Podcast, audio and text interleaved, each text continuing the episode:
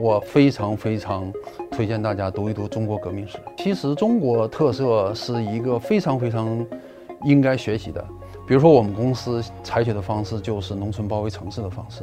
我先从零级医院、一级医院、二级医院逐渐往上做，这样有一个什么好处呢？有一个好处是我特别特别了解中国所有基层医院和基层百姓对于医疗的期望，对于一个健康的期望。啊，技能共享，共享呢是，呃，现在企业的一种新的这样一个组织形态。啊，我们认为未来呢，共享会是一个基本的形态，很多都会共享，再加上智能的技术。那那这个呢，就是会未来，特别在企业管理里面很重要的一个方向。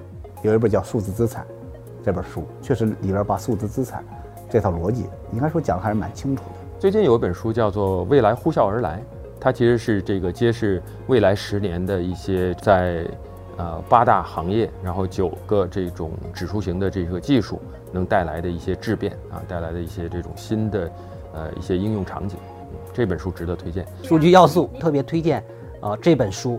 那这本书呢，主要是，呃，从我们在数据要素这个市场的这个这个培育这个大背景提出来之后，我们把数据到底是什么，数据整个处理的全过程是什么，是吧？然后数据要素怎么形成资产？那么对于我们全社会的这些中小企业和创业者来说，啊，我们怎么利用好数据要素市场化这样一个大的机遇？那首先可以分享一下，就是。第一个就是我我自己已已经写了有一本叫做《重构门店新零售创业工作法》，它对于零售创业来讲，它是落地实操性的，能够帮助我们提高零售创业的成功率。去年我曾经还专门写过一个书评的一本书吧，呃，我觉得，呃，是这个 Howard Marks 老这个老先生他写的一本书，叫做《周期》。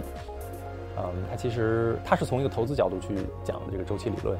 嗯，但是他这么一套其实非常用这个一两句话可能就能简单说清楚的一些呃思路和逻辑啊，你会发现它可以非常广泛的应用于非常多的场景。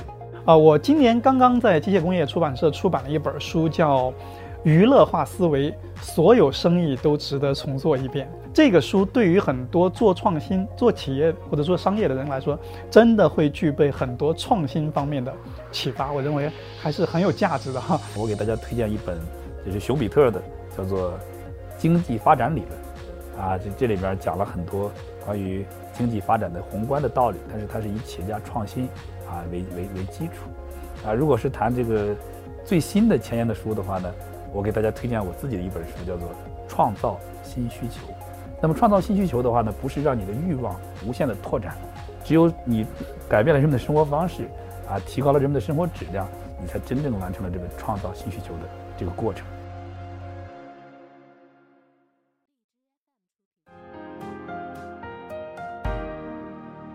完整版新知视频，请至一刻 Talks APP 观看。